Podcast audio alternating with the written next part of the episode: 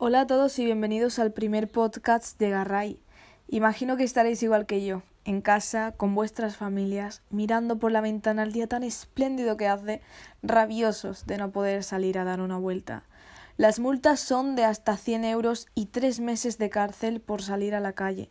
Así que por favor, ya no solo por vuestra seguridad, sino también por vuestra economía, quedaos en casa.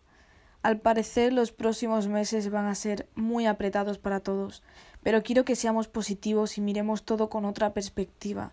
Al final lo más importante es nuestra salud, nuestras vidas y que estemos bien, sanos. Me gustaría aportar mi granito de arena para hacer estos días en casa más o menos para todos vosotros. Y estoy muy contenta con esta idea de los podcasts. Me ha surgido a raíz de este virus COVID-19 y es una forma de acercarme a vosotros, mis lectores, que ahora sois oyentes. Me parece fabuloso y estoy muy ilusionada de esto. Hoy os traigo un poema que se llama Desierto de Lunas Tristes. Es un poema que para algunas personas es complicado de entender porque es muy metafórico. Pero por ello lo he escogido. Quiero explicaroslo porque me parece realmente bonito. De hecho, me ha inspirado a escribir un cuento que subiré en las próximas semanas a la página de Facebook Garray y mi blog almaderosas.blogspot.com.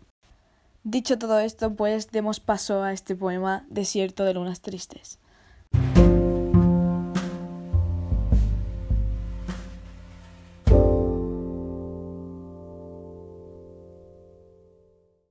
Me enredé en uno de sus rizos y yo sin saberlo no divisé el peligro de tal hechizo.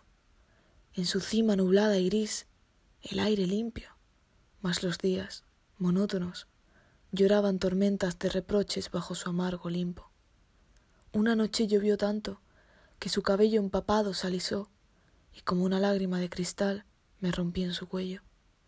Desde tan alta torre, el viento, gélido, revoloteaba con vértigo mi oscuro cabello.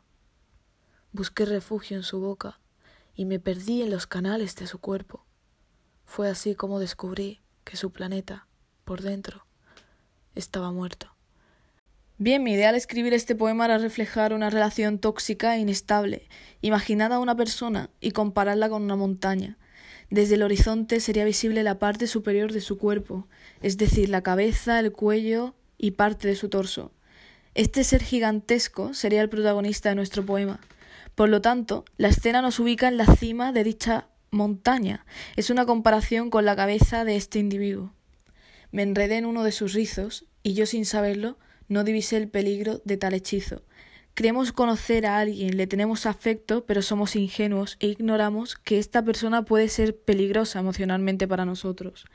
Estamos enredados, encadenados sin saber la tortura psicológica que nos espera. En su cima nublada y gris, el aire limpio, mas los días, monótonos, lloraban tormentas de reproches bajo su amargo limbo. Estas nubes grises, nubes de tormenta, son una metáfora con los pensamientos negativos de nuestro gigante. Sin embargo, el aire es limpio, es puro. Vemos venir la tormenta, vemos venir el comportamiento de este individuo, pero le idealizamos y buscamos excusas para aferrarnos a él. Una búsqueda desmesurada de oxígeno, de amor. Pensamos que el aire es limpio cuando en realidad está contaminado. Mas los días, monótonos, lloraban tormentas de reproches bajo su amargo limpo. La escena nos muestra un paisaje constantemente gris, nublado, monótono, hasta que un día llueve. Esta lluvia metafórica refleja los conflictos que se dan en dicha relación. En el final del verso se vuelve a reflejar esa idealización dada en los anteriores, Estoy comparando a este ser con un dios. Por ello la referencia al Olimpo, que fijaos en la antítesis, es amargo. Una noche llovió tanto que su cabello empapado se alisó, y como una lágrima de cristal me rompí en su cuello. Llovió tanto, hubo una discusión tan dura, que ese rizo donde hasta ahora nos manteníamos aferrados se ha deshecho, dejándonos caer. Esa lágrima de cristal que se rompe refleja el dolor en una relación cuando tras idealizarla abres los ojos y ves la realidad, una verdad impactante y muy dolorosa porque eso que esperábamos de alguien ha resultado ser mentira. Aun conociendo la verdad, la dependencia emocional que recae sobre este tipo de personas nos impiden alejarlas de nuestra vida, de nuestro entorno. Hemos cambiado la perspectiva, la realidad se ha vuelto fría, la relación ha cambiado, el campo de rizos que nos mantenían acogidos se ha desvanecido.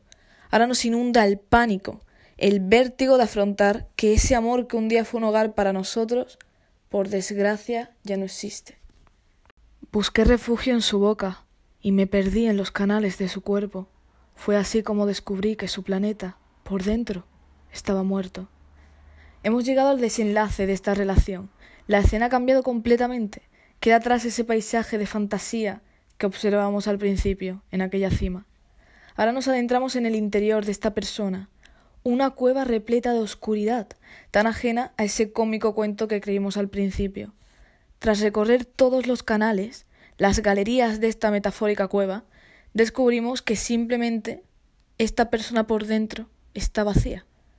Resumiendo, el interior de esta persona, que en un principio parecía tan especial, tan mágica, incluso idealizábamos, resulta estar por dentro vacía, muerta.